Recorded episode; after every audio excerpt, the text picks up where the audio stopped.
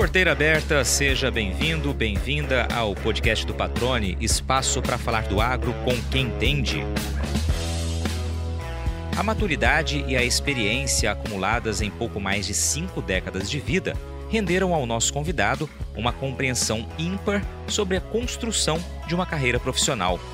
Veterinário por formação, exerce hoje cargo estratégico no Serviço Nacional de Aprendizagem Rural. É diretor executivo do Senar Mato Grosso, que tem como um dos principais focos a transformação de vidas por meio do conhecimento, seja ele técnico ou gerencial. No bate-papo, fala sobre empreendedorismo, gestão e de como trabalhar no agro abre portas e gera novas possibilidades profissionais. A mudança para Mato Grosso partiu de uma busca semelhante à de muitas pessoas que trocaram o sul do país pelo centro-oeste.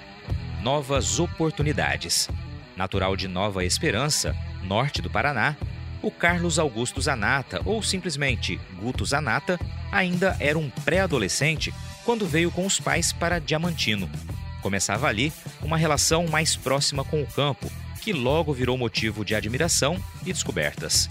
No estado que considera empreendedor por natureza, ele tem escrito uma bela história com capítulos que retratam aprendizado, desafios, liderança e contribuição com o crescimento e fortalecimento do setor ao qual se dedica e que o acolheu. Guto Zanata, cara, que legal poder parar uma hora aproximadamente, né, para conversar contigo, a gente costuma bater papos aí com certa frequência, né, por conta do dia a dia do trabalho. Sempre damos muita risada junto, né, cara? Você é um cara muito divertido, todo mundo gosta e vai ser um prazer conversar com você aqui também para que outras pessoas possam ouvir um pouco da tua história, um pouco do seu, dos teus pensamentos e, claro, da, da função que você tem exercido ali no Senar Mato Grosso, né, com um grande desafio, uma grande missão, né, e que tem gerado resultados bastante positivos Seja bem-vindo ao podcast do Patrônio. Obrigado por ter aceitado o convite. O que, que é esse Patrônio? Eu agradeço. Realmente, a gente tem que tentar se divertir um pouco. A vida já tem o seu peso próprio, né? Seu peso característico. Então, acho que quando a gente pode pode se divertir, dar umas risadas, contar boas histórias, é bom. E acho que hoje aqui é, o propósito é esse, né? Contar algumas histórias aqui contando um pouquinho da trajetória, né? E das, das ideias e ações que a gente vai fazendo. Com certeza vai ser bacana e divertido. Legal, cara. Eu me recordo aqui de algumas das histórias, mas só para a gente falar um pouquinho dessa, dessa questão, né? De nos divertirmos quando a gente conversa. Por certas vezes aí a gente tentava brecha na tua agenda com a Perassoli, né? Tua assessora de imprensa ali no Senar grande Perassoli. E aí sempre era muito apertada a agenda para dar uma entrevista. Beleza, marcava um horário e a gente tem 20 minutos para conversar. A gente gastava duas horas porque é uma hora e pouquinho era conversando, dando risada antes da gravação. Mais ou menos essa toada, né? É isso aí mesmo. Mas, Guto, vamos lá, cara. Vamos contar um pouquinho da tua origem, né? Aliás, eu também tenho curiosidade em saber. Já conversei muitas e muitas vezes com você, mas não sei exatamente da, das tuas origens, né? Então é o momento certo para que você divida isso com a gente e que eu também agora passe a conhecer um pouquinho da tua história antes né, de Mato Grosso, antes do, trabalho no Senar. Ah, legal, patrão. Então, eu sou paranaense de origem, né, nascido no Paraná, é, na região norte do Paraná, numa cidade chamada Nova Esperança. E logo na sequência, com dois anos de idade, meu pai mudou para uma outra cidade ali também próxima, chamada Cianorte. E ele nós ficamos até os meus 11 anos de idade, quando a gente teve a notícia de que viríamos para o Mato Grosso. Então, isso foi em 1980. E meu pai uh, conseguiu um trabalho de gerente de fazenda aqui, naquela época que estava começando o Mato Grosso, né? E eu lembro perfeitamente assim, dessa, da notícia, né? Ó, nós vamos para o Mato Grosso. E no meio do ano de 1980 nós viemos para o Mato Grosso, então moramos em Diamantino. Naquela época que Diamantino não tinha telefone. Quando eu digo não tinha telefone, não tinha nenhum telefone, sabe? Não é que tinha o posto telefônico, não, não tinha nada, não tinha nenhum telefone. E a nossa programação de domingo era ir até Rosário Oeste, 80 quilômetros de estrada de chão, para ir no posto telefônico e poder dar notícia e ter notícias das, das famílias lá no, no, no, Paraná. E essa vinda para o Mato Grosso foi uma descoberta para mim. assim. Eu conheço algumas pessoas que falam, ah, tive um choque quando eu cheguei no Mato Grosso. Para mim foi uma descoberta. Eu acho que essa minha essa minha relação com propriedade rural, com fazenda, com bicho, né? E eu, eu sou médico veterinário, vou falar um pouquinho mais mais para frente. Eu acho que ela começou nessa vinda para o Mato Grosso. Chegando aqui e encontrando essa, essa região assim, de realmente atividade agropecuária muito intensa, né? Essa é a, era mais ainda na década de 80 e hoje é muito, muito forte essa questão agropecuária. E acho que isso me direcionou muito assim para ir para a veterinária alguns anos mais tarde, né? Então essa foi minha minha chegada no Mato Grosso. Em 87 eu entrei na faculdade de veterinária no sul de Minas, que também é uma, uma região completamente agropecuária, né? É, é, é um, é um Brasil na essência rural, né? Minas Gerais. E, e, lá eu fiquei mais, mais cinco anos na faculdade, quando me formei e voltei para Mato Grosso. Então, essa é minha minha chegada no Mato Grosso, é isso aí. Sabe que eu uso muito essa história, o Patrone? Em algumas palestras que eu dou por aí, eu uso muito para mostrar assim, ó. O, o, fato de quem veio para o Mato Grosso, e aí não só meu pai, minha família, mas como tantos outros que vieram para o Mato Grosso na década de 80, foi um ato de empreendedorismo na sua essência. Que o conceito de empreendedorismo é você arriscar o novo, você mudar o status atual das coisas para promover o novo, né? E vir para o Mato Grosso nas condições que era Mato Grosso, então o gaúcho, o catarinense, o paranaense e tantos outros que vieram para o Mato Grosso naquela década de 80, foi um ato de empreendedorismo puro. Uhum. E eu acho que isso hoje confere muito da característica do nosso Estado. O nosso Estado ele é empreendedor por natureza. A gente recebe muitas missões de fora aí, né, de outros estados, de outros países e tudo mais. E o que se fala muito, cara, é um, é um estado muito punjante, é um estado arrojado. As pessoas aqui são, são animadas, são empreendedoras, são, são batalhadoras, inovadoras. E eu acho que isso nasceu lá, nasceu naquela década de 80, com a característica de quem teve essa iniciativa, essa coragem de vir para o Mato Grosso nas condições que era o Mato Grosso em 1980. Cara, eu super concordo com essa sua definição, né, de que é, é arriscar o novo, né, um ato de empreendedorismo, arriscar o novo. Até anotei aqui a palavra, a frase que você usou, e sempre também faço menção a essa migração, né, do sul para cá, essa transformação do cerrado, porque realmente é um ato de desprendimento, né? Você sai por mínimo que tenha sido, que era, que fosse o conforto ali no Paraná, no Rio Grande do Sul, Santa Catarina, enfim, em outros estados, você vem para cá para tentar o novo, para ajudar a construir um estado ainda em início de formação, realmente é você inovar, é você se desprender, é você encarar esse desafio do novo, né, e buscar, claro, o Eldorado, buscar é, essa transformação. Né? É isso aí, é isso aí. Agora, Guto, você disse que seu pai veio para cá para trabalhar como gerente de fazenda. Vocês tinham alguma relação, né? Vocês estavam lá no Paraná, estado também agropecuário, vocês tinham já relação com o campo naquela época? Não, lá no Paraná, a, a origem do meu pai é, é, é, propriedade rural, né? Ele nasceu, inclusive, numa propriedade rural e morou no, no norte do Paraná, ali numa cidade chamada Andirá, onde ele nasceu e viveu durante muito tempo. Mas o meu pai se formou em economia e foi ser gerente de banco. E quando ele saiu do banco, ele foi ser, ele foi trabalhar em cartório. Então, assim, a atividade dele era completamente outra, mas ele tinha essa origem, né? essa, essa raiz é, rural, essa raiz agrícola e pecuária, né? Da história da família dele, lá do pai dele, meu avô, né? Então, quando nós viemos para Mato Grosso, meu pai veio muito feliz também. Tanto que, passado alguns anos, ele acabou adquirindo uma propriedade rural, né? aí já em, em Tangará da Serra, mas a satisfação dele de, de ter e manter esse vínculo com a terra sempre foi muito bacana. E isso era daquela origem dele lá, da, da, da onde ele nasceu, né? Ele nasceu numa propriedade rural, foi nascido por parteira mesmo, não foi em hospital, não, foi lá na propriedade rural. Cara, que legal. E aí você disse que eh, a tua escolha pela Faculdade de Medicina Veterinária já teve a ver com essa sua relação desde os 11, 12 anos de idade uhum. com o campo, né? Como que era a tua essa tua presença aí, entre aspas, no campo, enquanto seu pai era gerente aqui em Mato Grosso, na fazenda? Então, quando meu pai veio para a fazenda, veio, veio tomar conta da fazenda, eu, molecão de tudo, né? Eu ia muito para a fazenda, ia para a fazenda sempre, sempre que podia, que tinha intervalos de aula, férias, é, final de semana, eu estava sempre na fazenda.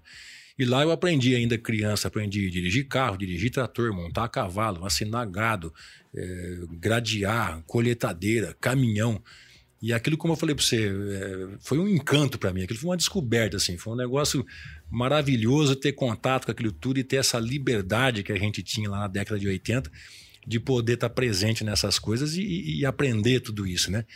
E por isso que eu falo que isso me influenciou diretamente na minha escolha. Eu lembro de lá nos 15 anos, 16 anos, que era a véspera do vestibular, né? Eu lembro que eu tinha dois caminhos. Eu pensava, ou vou fazer agronomia ou vou fazer veterinário, um dos dois. Já tinha decidido que era com campo. Já tinha decidido que era no campo. Aí, pela, pelo gosto maior de mexer com animais, eu acabei indo para veterinário naquela época. E aí você vem dessa influência que você disse, né? Você disse ali, aprendeu a dirigir, aprendeu né, a andar a cavalo, aprendeu a vacinar também, já estava vacinando. É, então aí. você já tinha essa relação sabendo que a profissão teria é, é elementos que você já gostava, já Exato. tinha essa, essa, afinidade. É isso mesmo, é isso mesmo. Depois de formado, como que acontece a sua trajetória, Guto? Pois é, aí o mundo ele é cheio de, de, de nuances, né? então eu me formei, eu trabalhei como autônomo e como veterinário mesmo, uns quatro ou cinco anos, patrônio. Depois eu comecei a me direcionar para outro lado da veterinária. Eu comecei a ir para o lado de laboratórios veterinários, nutrição veterinária e fui para o lado de vendas. E eu tive uma experiência muito grande é, em vendas e promoção de vendas de produtos veterinários, tanto a parte laboratorial quanto na parte de nutrição animal.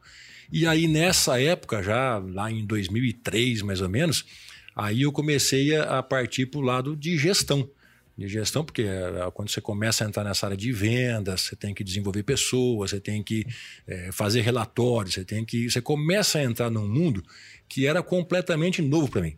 Porque a minha, meu métier, o meu dia a dia era gado, cavalo, cachorro, pasto, sal mineral, fósforo, potássio, era isso o dia inteiro. E de repente eu comecei a ter contato com outra parte, com a parte mais gerencial, com a parte de gestão. E tanto que em 2003 eu fui fazer minha primeira pós-graduação, fiz um MBA em gestão de negócios com ênfase em estratégia e marketing, justamente pensando em explorar uma, uma, uma nova, um novo mercado, uma nova realidade que seria ligado ao, ao, agropecuário, né? porque é a minha raiz e é o que eu entendo, ligado a isso, mas partir para um lado realmente de gestão, dessa parte gerencial, é, planilhas, custo, custo de produção, treinamento de pessoas. Eu comecei isso em 2003, ainda como gerente de produtos veterinários. Pois é, e aí dá uma guinada na tua carreira justamente para essa área, né? É, exatamente. Foi onde começou a mudar e onde eu realmente fui, né, tanto que eu saí de, de venda, de representação, para ser gerente de vendas de laboratório veterinário, depois mais tarde de uma distribuidora veterinária aqui no estado do Mato Grosso. Eu vim para cá, mudei é, eh, para Cuiabá, para Mato Grosso em 2010. Comecei a vir para cá com frequência para reportagens 2008, 2007, 2009.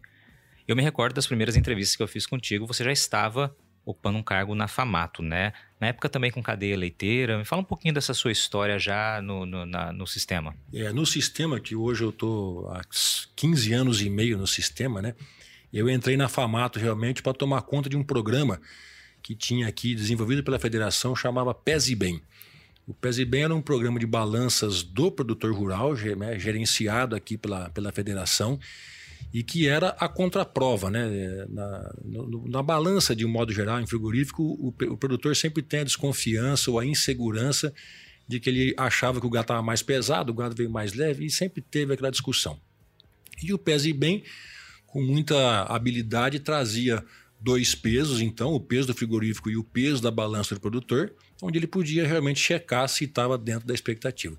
E aí isso tirou muita dúvida e foi, acabou sendo muito positivo, tanto para os frigoríficos quanto para os produtores. Porque os frigoríficos tiveram a transparência e a lisura de poder mostrar, não, esse realmente é o peso, está aí o, o pese bem que não nos deixa é, falhar ou errar. E o Pese Bem trouxe para o produtor a segurança de que ele realmente, quando tinha expectativa de bater um animal de 19 arrobas, que ele estava ali com 19 arrobas na média, entendeu? Então trouxe a segurança. Essa foi a minha porta de entrada no sistema FAMATO. Mais tarde, o programa Pese Bem foi incorporado ao, ao núcleo técnico da FAMATO e junto eu assumi a cadeia de pecuária de corte, de pecuária na verdade, né, que era corte, leite e outras mais, é, da FAMATO aqui uh, dentro da federação.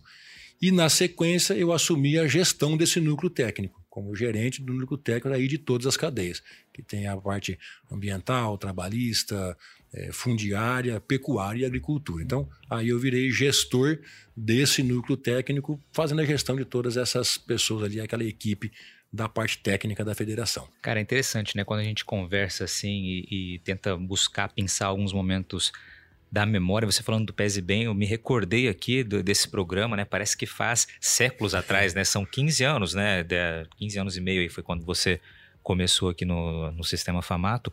E me recordo que justamente nessa época em que você estava ali na, na coordenação técnica ali, um caso que Pedro, Silvestre e eu, né? A gente lembra muito foi quando a gente queria fazer uma reportagem sobre avicultura aqui em Mato Grosso e a gente precisava de algum produtor que não fosse integrado, né?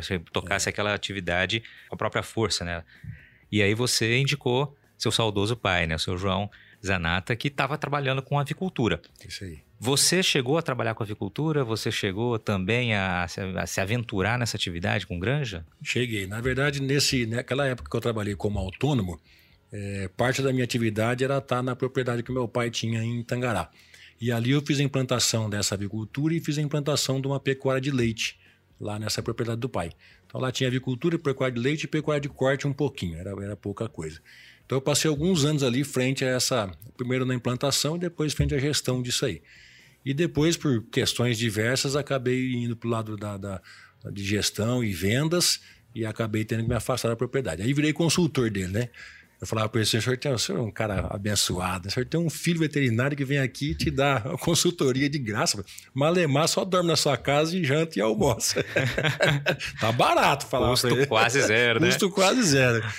Agora, essa junção de experiências, né, Guto, é, ter né, trabalhado com, com atividade própria, né, ligada ao campo, com pecuária leiteira, com pecuária de corte, enfim, com avicultura, isso vai legitimando né, um pouco o conhecimento que depois você, evidentemente, precisa para repassar, para orientar equipes, né, para direcionar é, ações. Né? Perfeitamente, patrônio.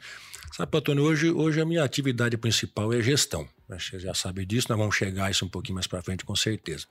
É gestão. E hoje, aos meus 53 anos, eu consigo compreender na trajetória de todos nós profissionais como que a gente é, faz parte de uma construção. A gente vai construindo realmente uma carreira que vai nos levando para algum ponto. Então, cada eu, eu falo muito para as pessoas que trabalham comigo hoje, falo, cada, cada desafio que você passa, cada dificuldade, cada nova conquista, cada curso novo, cada seminário que você participar, vai somando isso aos seus conhecimentos porque é isso que vai estar tá te levando para frente, entendeu? E quando a gente é mais novo, a gente não tem essa percepção, né? Então, você, você falar para alguém de 25 anos, recém-formado, que você está construindo a sua carreira, o cara quer o pronto, ele quer, né, quer ter a, o resultado hoje, né? Então, ter essa paciência e ter essa percepção de que tudo que a gente vai fazendo vai realmente construindo e levando a gente para algum lugar, baseado no que você está aprendendo agora, é muito importante. E como você falou, foi bem isso. Essa experiência que eu tive lá na propriedade do meu pai.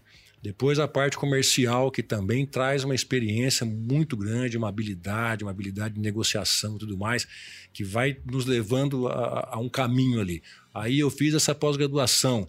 Então tudo isso foi me levando realmente a culminar na parte de gestão, que hoje é, realmente é o que eu mais faço e que eu ouso dizer que é o que eu tenho mais conhecimento quando meu pai me apresentava, né, ou a minha mãe atualmente, falava, ah, meu filho é veterinário, né? Eu falo, já não sou mais, né? Porque o veterinário tem que estar no campo mexendo com as coisas. Então, eu sou veterinário de escritório, entendeu? Aquele que está. A, a botina já é uma botina urbana, raramente pisa na, na, na poeira, né?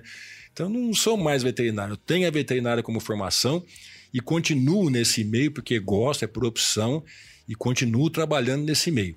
Mas o meu grande foco hoje, o meu grande conhecimento está em cima de gestão, gestão de processos, de pessoas, de trabalho, de operação e de resultados. Esse é o meu hoje é o que eu realmente consigo fazer. Não, é legal isso que você divide aqui com a gente, porque uma carreira, né, uma vida, ela é feita justamente de uma junção de momentos, né? E Perfeito. conhecimento você não perde nunca, né? Conhecimento você acumula e quanto mais, evidentemente, melhor. E eu acredito muito que a vida vai, vai nos colocando em pontos ali de decisão, né? Em que a gente vai realmente construindo um caminho e muitas vezes sem nem imaginar que está construindo um caminho, né? Uma, uma decisão aqui vai ecoar lá na frente, né? Com uma consequência aí de, de, de esforço, de trabalho. Realmente é, é muito legal ver isso.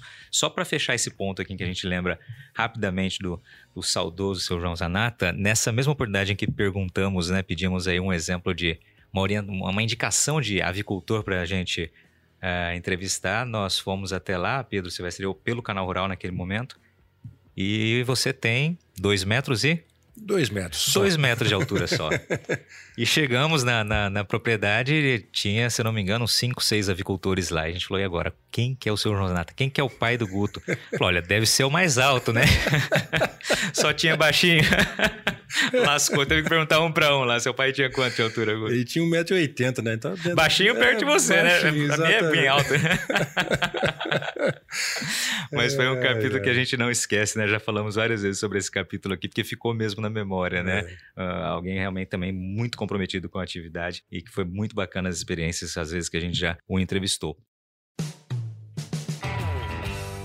Você já parou para pensar sobre quais são as semelhanças entre a sinuca e uma lavoura?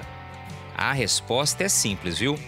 Tanto uma quanto a outra precisam de estratégia, ou seja, não adianta confiar apenas no seu taco. É preciso pensar na próxima jogada e de forma inteligente. E é para que você, produtor rural, tenha à disposição as melhores opções para construir a estratégia certa para encaçapar os melhores resultados que a Agrosol Sementes lança agora em outubro as cultivares de soja 2023-2024. O portfólio reúne diversas opções adaptadas a diferentes contextos e realidades de todo o cerrado brasileiro, com as melhores tecnologias dos principais obtentores do mercado. Para saber mais, é só acompanhar as redes sociais da Agrosol e acessar o portfólio pelo site www.agrosolsementes.com.br. E olha, nunca se esqueça que uma safra inteligente começa com estratégia. Então, faça sempre boas escolhas para sua próxima atacada. Agrosol Sementes, germinando o futuro.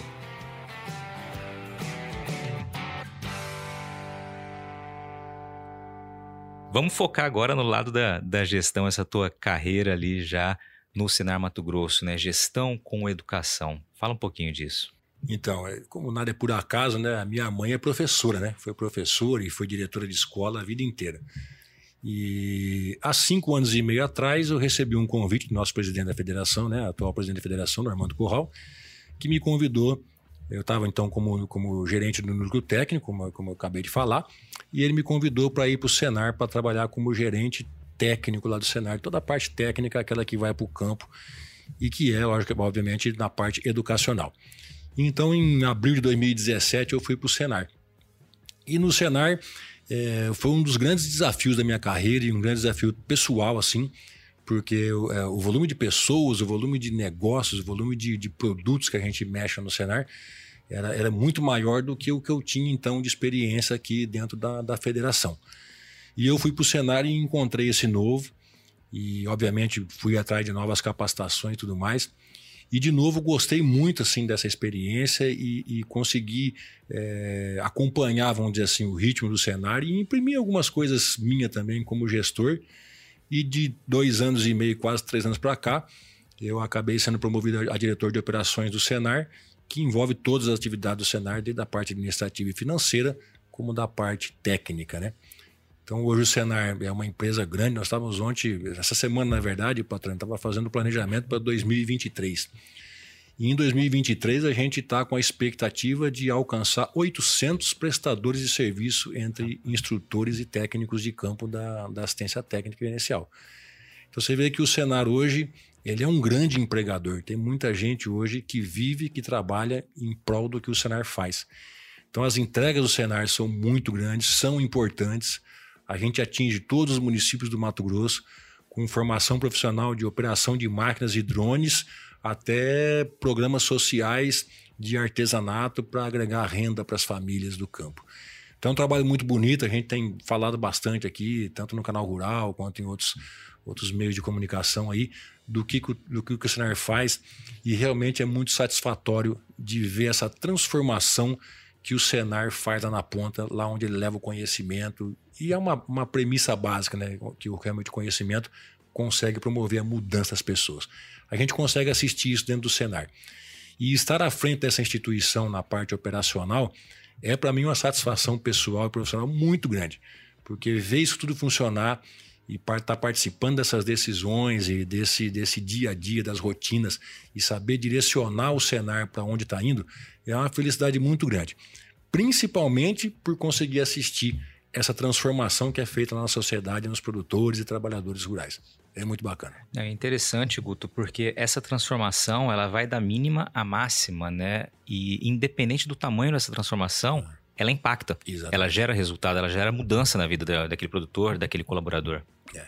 Sabe, nós tínhamos um depoimento num vídeo, ele deve estar no YouTube ainda com certeza, de um, um aluno nosso participante que fez um curso de doma racional de equinos. E ele falava assim que o curso do Senar transformou a vida dele porque ele era muito bruto. Ele tinha aprendido a fazer doma de, de uma de equinos na força, assim. Ele falava, aprendi com meu pai, com meu tio, era na força mesmo.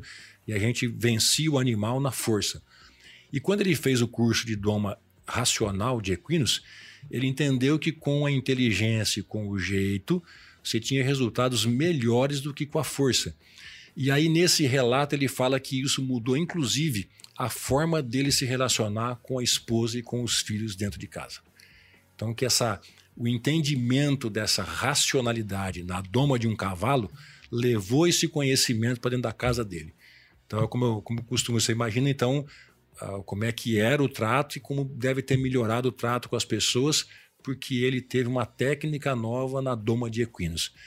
Então são coisas pequenas, como você falou, pequenos detalhes que parece que é pouco, mas se você estiver impactando na vida das pessoas dessa forma todos os dias, e a gente costuma ter em torno de 200 cursos toda semana começando, ou seja, são praticamente duas mil pessoas participando de cursos todas as semanas lá dentro do Senar. Então, a quantidade de pessoas que são impactadas e que têm acesso a novos conhecimentos, novas técnicas, novas formas de fazer a coisa é muito grande. E é aí que está a nossa felicidade, nossa satisfação está em ver isso tudo acontecer e estar tá participando ativamente disso. É muito gratificante. Agora, Guto, pegando por esse ponto da, da qualificação, da disseminação de conhecimento, de informações que são os combustíveis, né, para essa, para toda essa transformação que você exemplifica aqui, a gente, claro, passa por um momento de transformação também na maneira de levar esse conhecimento, né? E a pandemia, evidentemente, foi um divisor de águas. Já conversamos algumas vezes pessoalmente sobre isso. Em que momento a gente está agora dessa transição, dessa transformação na maneira de repassar o conhecimento? Patrônio, nós tivemos lá no começo da pandemia, assim como o resto do mundo todo, né? Nós ficamos desorientados. Nós não sabíamos muito bem, muito bem como íamos fazer para a gente continuar atendendo o trabalhador. E atendendo todos os decretos que nos impediram de, de, de, de reunir gente, né, aglomerar e tudo mais, a gente foi obedecendo isso tudo e a gente correu é, para tentar trans, é, transmitir esse conhecimento de forma digital, né? Através de celulares, computadores e tudo mais. Então isso aconteceu. Nós implantamos nesse momento a, a, essa nosso ensino em EAD, né, com ensino à distância. E concomitante a isso, o Senar Brasília também colocou vários cursos na plataforma. E hoje nós temos então uma retomada do presencial, aliás, com uma força enorme, e temos a disponibilidade de fazer os cursos em EAD. E temos o que parece que está sendo um sucesso muito bacana, que é o híbrido, que o aluno vai poder e está podendo já ter todo o acesso à parte teórica numa plataforma digital e depois vai para alguma fazenda ou para um centro de treinamento nosso e lá ele vai colocar em prática e fazer as aulas práticas daquilo que ele aprendeu na parte digital, ou no celular ou dentro do computador. Isso tem sido uma forma de multiplicar o nosso trabalho, porque você ganha tempo com isso o tempo de sala de aula vira prática, porque a sala de aula aconteceu na casa do, do participante. E dessa forma nós estamos conseguindo atingir não só de forma presencial nossos alunos, mas também de forma digital e de forma híbrida.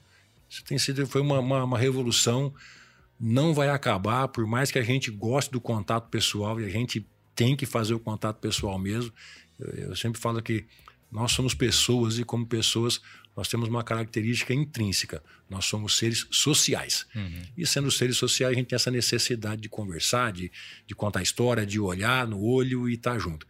Mas o ensino à distância trouxe uma vantagem muito grande e hoje você pode fazer um curso do Senar ou de outras entidades todas que existem por aí pelo mundo afora sem sair de dentro da sua casa. E isso é muito bom. É uma forma de você democratizar ainda mais o conhecimento.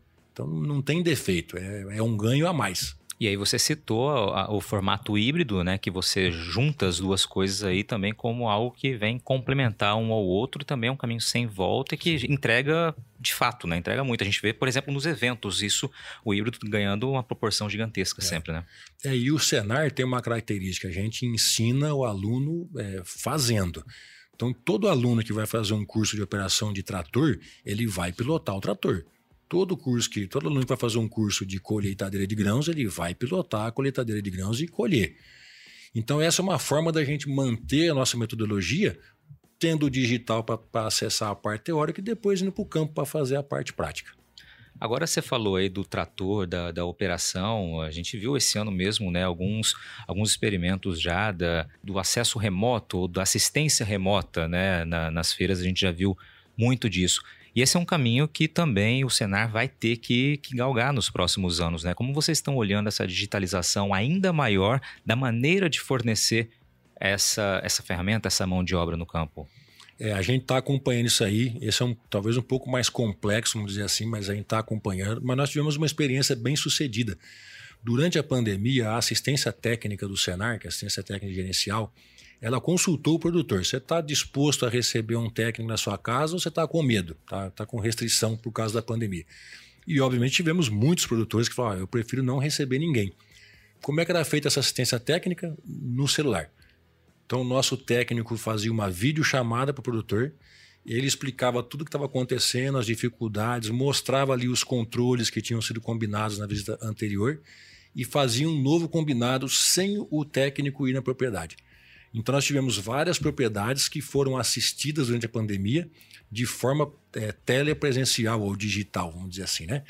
Então, o produtor não deixou de receber assistência técnica, pôde expor as suas dificuldades e suas necessidades e o técnico repassou todas as orientações via celular, via uma videochamada. Foi muito bacana e eu acho que é um precursor ou talvez um ensaio disso que está começando a acontecer agora. Perfeito. Agora você citou, Guto, toda semana vocês começam, o Senar começa com cerca de 200 treinamentos aproximadamente. Esse ano vocês tinham uma meta muito ousada que já foi batida, né? Eu queria que você falasse um pouquinho disso. É, a gente começou o ano com a perspectiva de que realmente depois de dois anos de pandemia nós teríamos uma necessidade de atendimento muito grande. E realmente isso se concretizou. A gente entrou o ano com uma meta de, de fazer 10 mil treinamentos. Para ter uma ideia, o máximo que nós tínhamos realizado em 2019 foi 7.800 treinamentos.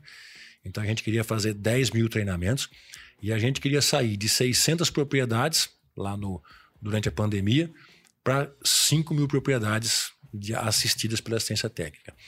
E hoje, nós estamos em outubro de 2022, hoje nós já estamos com as previsões até o final do ano de atingir 11 mil treinamentos, então nós estamos superando em 10% a nossa meta. E as propriedades que nós queremos atingir 5 mil, já estamos em 4.700. Então tudo indica que as metas já estão batidas a não ser que aconteça alguma coisa que pare tudo agora, não vai acontecer.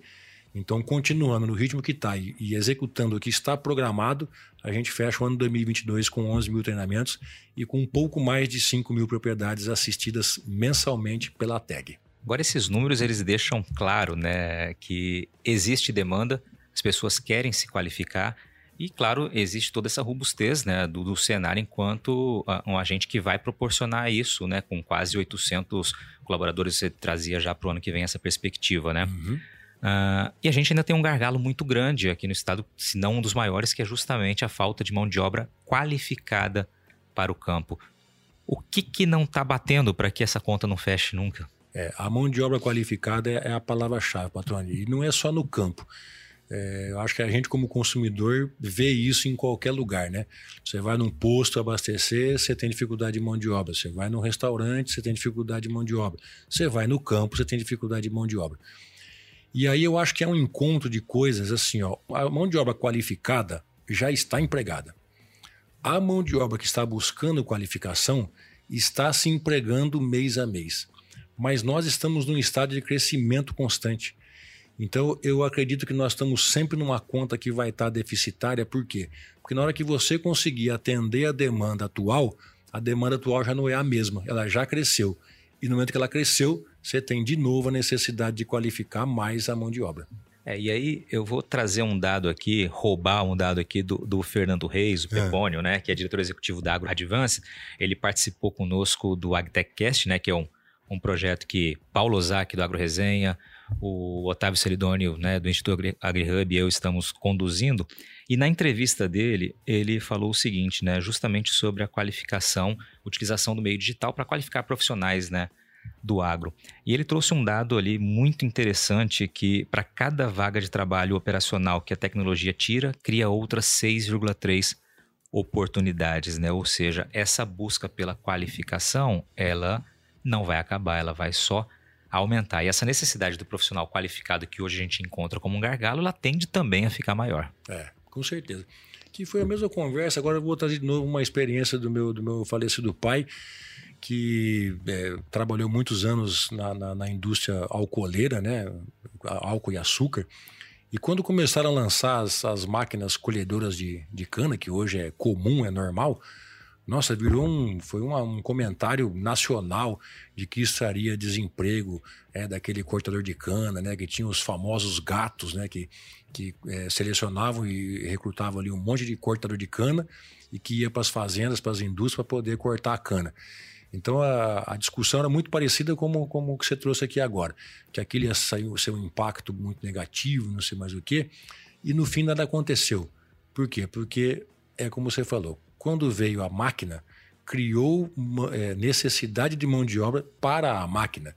E aquele cortador de cana acabou buscando uma qualificação e ele não se extinguiu, aliás, forçou ele a melhorar e a ele ir fazer ou manutenção da máquina, ou a parte de pilotar um trator, ou pilotar a própria máquina que colhia a cana. Então, de uma forma ou de outra, o mercado se ajusta e em pouco tempo aquela, aquela atividade que teoricamente desaparece, ela é substituída, na verdade, por outra, com mais tecnologia, mais eficiência e tudo mais, que é o que você trouxe aqui agora dessa, dessa informação aí de que para uma vaga que você tira com a, com a tecnologia, você cria mais novas seis vagas. Então é perfeito, é, é, é, o que todo mundo quer, é criar mais vaga. Agora, nós temos que correr atrás da qualificação. E temos que ter a ciência, né, Patrone, de que nós vivemos no mundo.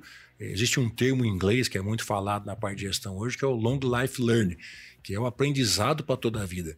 Por quê? Porque não tem mais aquele, ó, estou pronto para o mercado. Nós estamos pronto para o mercado de hoje. Daqui cinco anos você vai estar desatualizado. Ou você busca mais conhecimento, soft skills e outras coisas para você poder atuar naquele mercado daqui cinco anos, ou você vai estar fora.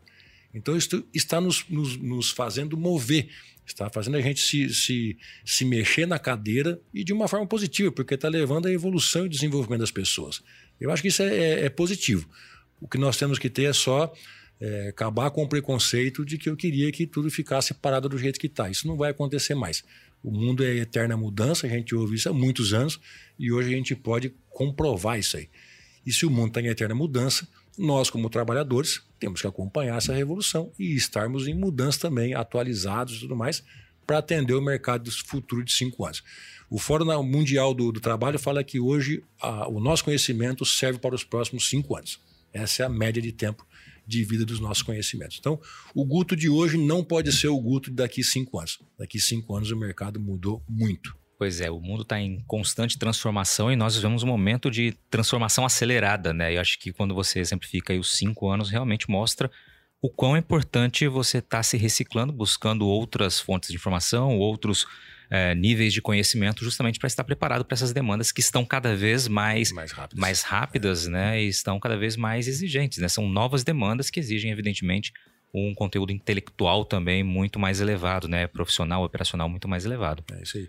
É, para você ter uma ideia, esse mesmo Fórum Mundial, Patrone, há 10 ou 12 anos atrás, falava que o tempo médio de conhecimento servia para 10 anos. Metade agora, é, então. Agora mudou para metade, agora é 5 o que, que nos garante que dentro de mais uns dois ou três ou cinco anos ele não caia para três?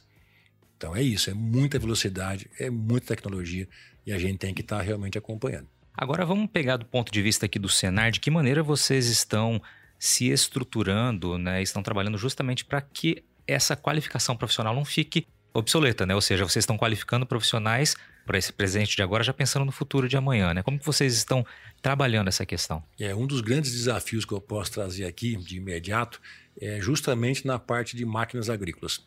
As máquinas agrícolas estão cada dia com mais tecnologia embarcada.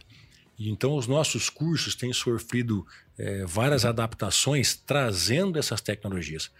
Então, hoje, um piloto de coletadeira ou de autopropelido ou de trator que não sabe programar a máquina para é, viajar no GPS, para poder fazer a, a, a, não ter sobrelinha na hora de plantar, ele já está desatualizado. Então, os nossos cursos hoje de agricultura de precisão já trazem essas tecnologias, que é para justamente ir acompanhando. E o nosso desafio ele começa numa etapa antes, que é a gente fazer a qualificação dos nossos instrutores, de motivar e promover a qualificação dos nossos instrutores. Então, nós temos hoje parceria com várias fábricas né, de máquinas que fazem essas atualizações para nós. Então, a gente consegue pegar o nosso corpo de de instrutores, levar até a fábrica, ou a fábrica vir até um centro de treinamento nosso, e aí atualizar os nossos instrutores para que eles possam chegar no campo e ter a qualidade, realmente o conhecimento para poder atender qualquer tipo de máquina. Um desafio muito recente foi a chegada das marcas da Fendt, que trouxe exatamente isso. Foi uma, uma, uma, plantadeira nova, é uma coletadeira nova, é um trator novo, nós precisamos estar atualizado. E a gente motivou a turma a realmente se atualizar e poder continuar atendendo bem o, o trabalhador. Legal. Quando vocês lançam né, um treinamento novo que seja específico para uma nova tecnologia que está chegando, qual o tempo de resposta dessa demanda? Bom, na verdade, como é meio característica do Brasil, a gente meio que corre atrás, né, Patrone? A demanda chega antes. É, a demanda já chegou e aí a gente é cutucado, ó, eu tenho máquinas dessa marca, ou eu tenho essa tecnologia embarcada e eu preciso de instrutor que tenha esse conhecimento. E aí a gente tenta responder o mais rápido possível com essas atualizações, para que na continuidade a gente esteja pronto para poder atender o trabalhador e o produtor rural. Agora você disse ali né, o tamanho do, do, leque de atuação do Senar, a gente mencionou por cima aqui, a gente falou dos 200 treinamentos que começam a cada semana. Agora uhum. eu queria que uhum. você trouxesse para a gente uma ilustração de quantos treinamentos o Senar oferece hoje, né, para a gente realmente entender o tamanho dessa atuação, Guto? Patrônio, hoje nós temos mais de 350 tipos de treinamento, de treinamento e, mas o fato é que, como a gente atende um estado muito grande e com várias situações, hoje nós temos 80% desses treinamentos, ou seja, na faixa aí de, de, de desculpa, 80% do que a gente realiza no, no, no campo está concentrado nos 20 principais treinamentos. Então, com 60 a 70 treinamentos, eu consigo atender 80% de toda a nossa demanda. Mas nós temos que ter em nosso portfólio os 350 treinamentos, porque, como eu te falei, eu estou capacitando, por exemplo, num, num, grande centro de produção de, de grãos, eu estou é, capacitando coletadeira de grãos, autopropelido, trator, mecânico de trator, e lá na cidade ou na vila que fica a 200 quilômetros dessa cidade, eu estou capacitando as mulheres para fazer artesanato, para fazer algum derivado de algum produto que tem na região, para que ela traga mais renda para a família dentro das propriedades. Então, eu não posso simplesmente, como eu escutei recentemente, por que, que você não reduz então os cursos do Senar para esses 70 ou 100? É porque eu preciso atender o Mato Grosso inteiro. E eu atendo desde alguém que tem a máquina mais moderna até uma pessoa que precisa fazer um artesanato para poder agregar renda em algum assentamento, em alguma comunidade rural muito distante. Esse pensamento amplo, esse olhar né, é, para o todo, né, que é uma das características que precisa certamente ser mantida. Desses 20 principais cursos aí, quais são os mais, os top 5, top 10 aí? Os top 10 geralmente são os de operação de máquina, os de segurança no trabalho, porque tem que atender esse compliance, né? E um dos cursos da pecuária que se destaca nessa é o vacinador de brucelose. É um curso que está a todo vapor e a gente está fazendo muito treinamento em cima dessa, dessa atividade que é o vacinador de brucelose. Bom, só para explicar aqui, a gente falou top 10, o Guto citou três, ele citou três áreas, três frentes de trabalho, cada uma tem vários cursos ali, né? O tipo de operador de máquina tem várias operações isso, ali, né? É vários treinamentos, é. né? É isso mesmo, é tá bem, bem, bem lembrado e bem observado, é isso mesmo. Só de segurança do trabalho nós temos mais de seis cursos de segurança do trabalho, né? Ô Guto, agora uh, do outro ponto né, de vista ali, do profissional que vai levar esse conhecimento lá para o campo. Eu sei que esse ano foi um ano em que vocês é, destacaram muito essa oportunidade para trazer novos instrutores, novos uhum. técnicos, novos colaboradores. Ou seja, além de gerar conhecimento, vocês estão gerando também outras oportunidades de emprego para essas pessoas que vão repassar esse conhecimento.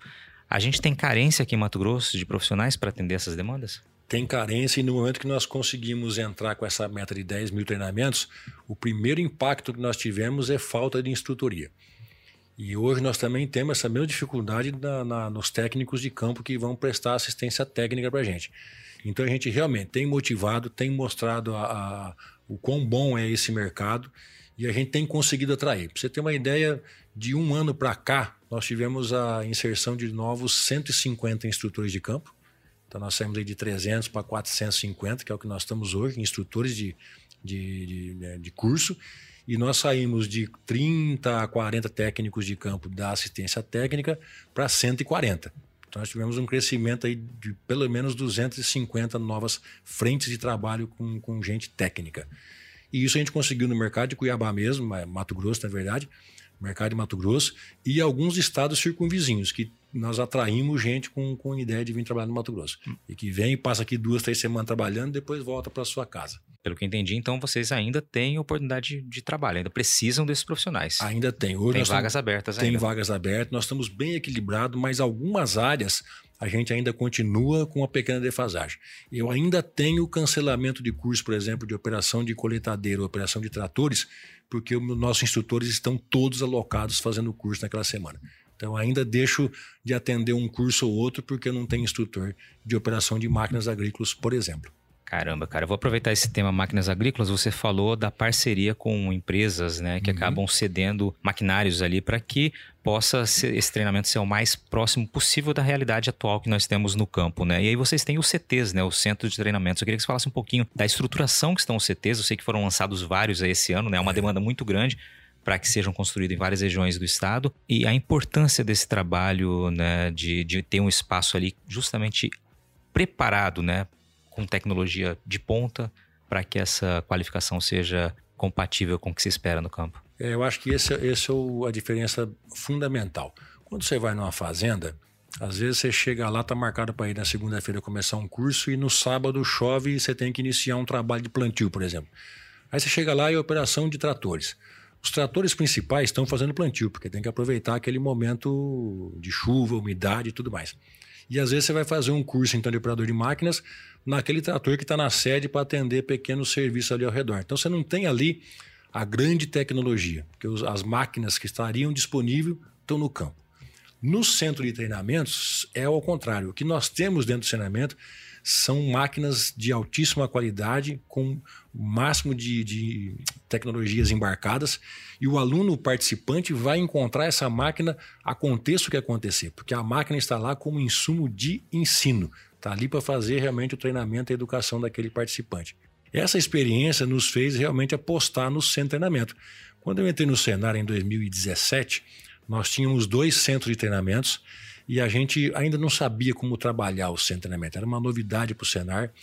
E nos dois anos seguintes a gente entendeu e realmente conseguiu boas parcerias e conseguiu uma ampliação do número de cursos que acontecia dentro de centro de treinamentos. Hoje nós estamos com nove centros de treinamentos em atividade, já funcionando, e tem mais dois que devem funcionar até o começo de 2023.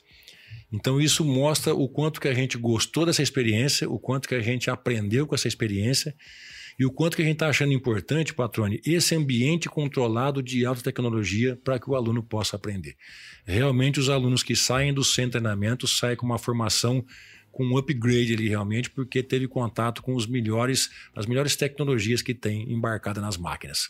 Muito legal, cara. Eu queria pegar esse gancho do centro de treinamento para vir para a formação básica aqui, que recentemente vocês tiveram também uma iniciativa que era inédita em termos de cenários aí de todo o país. De Brasil. Com a escola do Ranchão. Conta é. um pouquinho isso para gente. Então, essa aí nasceu de uma, de uma ideia assim, né?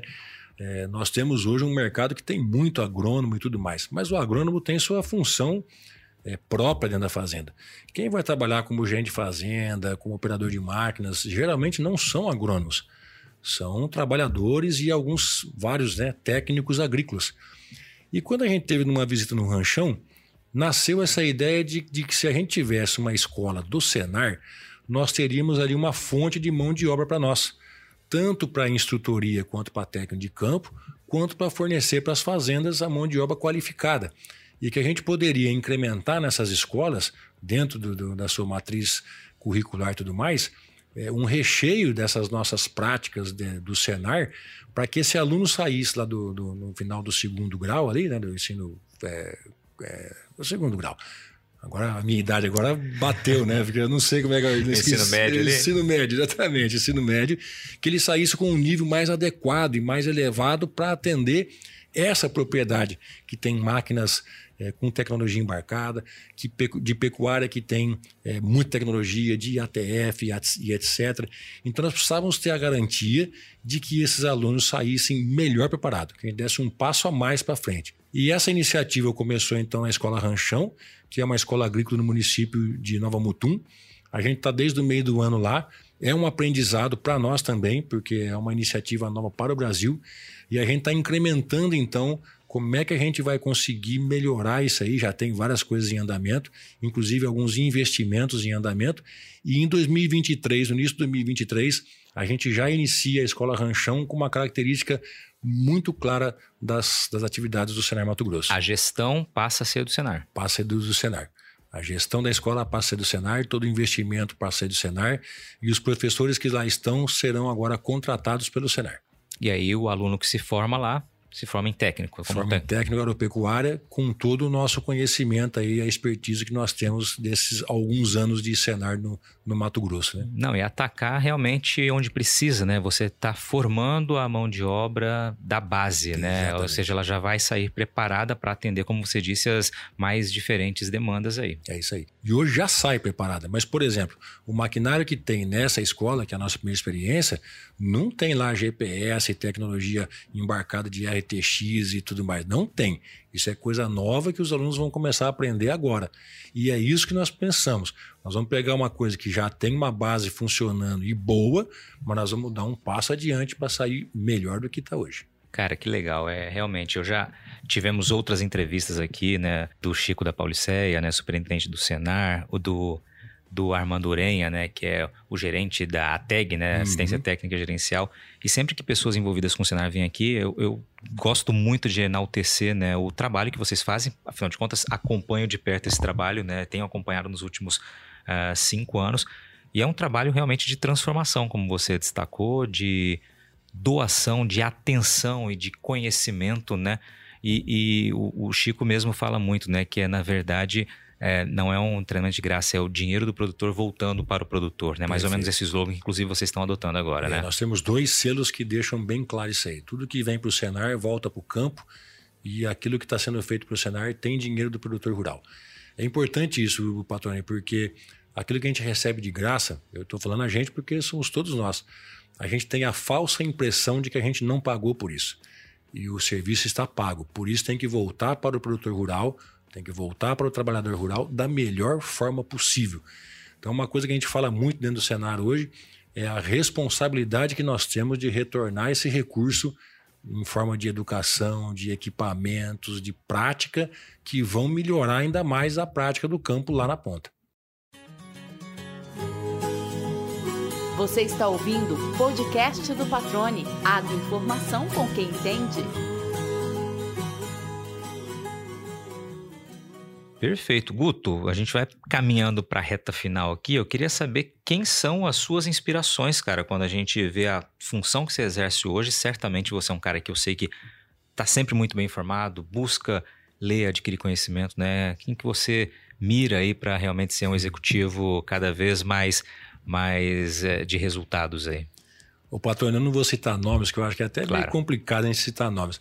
Mas eu tenho, uma, eu tenho um pensamento comigo e tenho passado isso para algumas pessoas que trabalham comigo.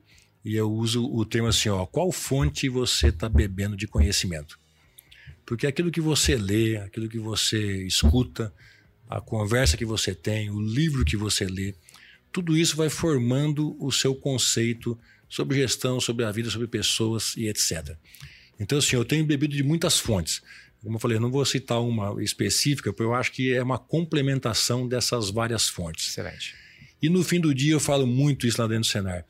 No fim do dia o que importa é como é que a gente consegue se relacionar com as pessoas.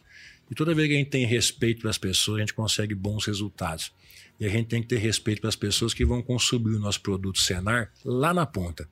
E quando a gente fala em transformação do Senar, o Senar transforma a vida das pessoas que estão na ponta, recebendo esse conceito, esses conhecimentos, e transforma a vida das pessoas que estão dentro do cenário. Porque a gente está o tempo todo exigindo mais qualidade, exigindo uma melhor entrega, exigindo mais atenção, mais envolvimento. Então a equipe dentro do Senar está em constante aperfeiçoamento, em constante trabalho de melhoria, porque a gente cobra isso sempre porque essa, essa para mim essa é a forma que nós temos de respeitar e de fazer o dinheiro voltar para o produtor da melhor forma possível. Acho que esse é o nosso nossa grande premissa hoje no cenário. Excelente, cara. Realmente é respeitar quem vai receber, né? Respeitar quem está fazendo. Acho que o respeito ele realmente você entrega quando você coloca o respeito nas suas mais variadas formas, né, em prática. É. Para a gente finalizar aqui, Guto, eu queria saber como é que tá a tua relação com a culinária portuguesa. Esse aí foi um empreendimento pessoal, né? Há 10 meses atrás tivemos essa ideia, né? Conhecemos uma franquia portuguesa e tivemos a ideia de montar aqui, né, num shopping aqui de Cuiabá, a padaria Belém, né? Belém Padaria que está aqui no shopping Pantanal. Então, assim, tá bom a relação com a culinária portuguesa, está boa. E eu convido a todo mundo que quer conhecer um pouquinho mais da culinária portuguesa, com coisas que valem muito a pena comer, nos visite ali no Shopping Pantanal, pode ir lá. Eu geralmente estou lá no final da tarde, eu dou uma passadinha ali. Quando eu almoço no shopping, eu já aproveito para tomar um café e comer um pastelzinho de blém. Então, ali é um lugar para ter uma boa relação com a culinária portuguesa, viu, patrão? Não, é muito bom, né? Já, já sou cliente lá e tem geleia muito boa também, o vinho, né? O negócio é conseguir segurar aí a dieta e a vontade de beber vinho, né? Você vai visitar todo dia, né? Mas uma vez só pode. Guto, te agradeço, cara, pela participação, né? Ia deixar um espaço para você fazer a propaganda aqui, nada mais justo, né? Obrigado obrigado pela participação, parabéns pelo trabalho, cara. Realmente é, é sempre um prazer conversar contigo, porque é uma conversa sempre muito leve, muito proveitosa e que realmente é uma conversa que entrega, né? A gente é, é, ouve é, você falando e pensa, analisa, né? Vê onde a gente pode melhorar e é muito bacana, te confesso que é muito legal. Cada vez que eu li entrevista, cada vez que a gente para para conversar. Obrigado por ter dividido esse tempo aqui com a gente, aqui no podcast do Patrone. legal, Patrone, bom demais. Eu agradeço também, agradeço demais. Gosto muito da, das nossas conversas. E eu também tenho uma, um, outro, um outro pensamento que eu tenho divulgado bastante. A gente vive uma época muito bacana, que é a época do compartilhamento do conhecimento. E o conhecimento, como você mesmo disse, ele não ocupa espaço. Então hoje o Guto e o Patrone que tiveram sentaram aqui nessa mesa uma hora atrás, eles estão saindo melhor, porque o Guto aprendeu com o Patrone e o Patrone aprendeu com o Guto, sem ninguém tirar nada de ninguém. Nós só somamos nesse momento. Nós só somamos. Nós, nós estamos saindo com mais sem deixar nada para trás. Se eu for comprar seu telefone, eu vou ter que deixar um dinheiro para você, certo? Mas o conhecimento não. O conhecimento eu saí daqui com o meu conhecimento mais do que eu aprendi com você e você está saindo com o seu conhecimento mais do que você escutou de mim. Então é uma época fantástica de se viver e a, essa somatória de conhecimento vai nos levar para frente, tenho certeza absoluta. E aí, gostou do bate-papo? Então dá aquela força e compartilha essa entrevista com os seus contatos. E olha, aproveita para mandar aquele feedback dizendo o que você está achando do podcast do Patrone. Pode criticar, elogiar, sugerir temas e pessoas para dividir boas histórias aqui nos próximos episódios. É só enviar uma mensagem lá no Instagram para @luispatrone que a gente troca uma ideia, viu? Então, gente, sucesso da porteira para dentro, força e fé da porteira para fora e vamos que vamos. Você ouviu o podcast do Patrone, agroinformação com quem entende.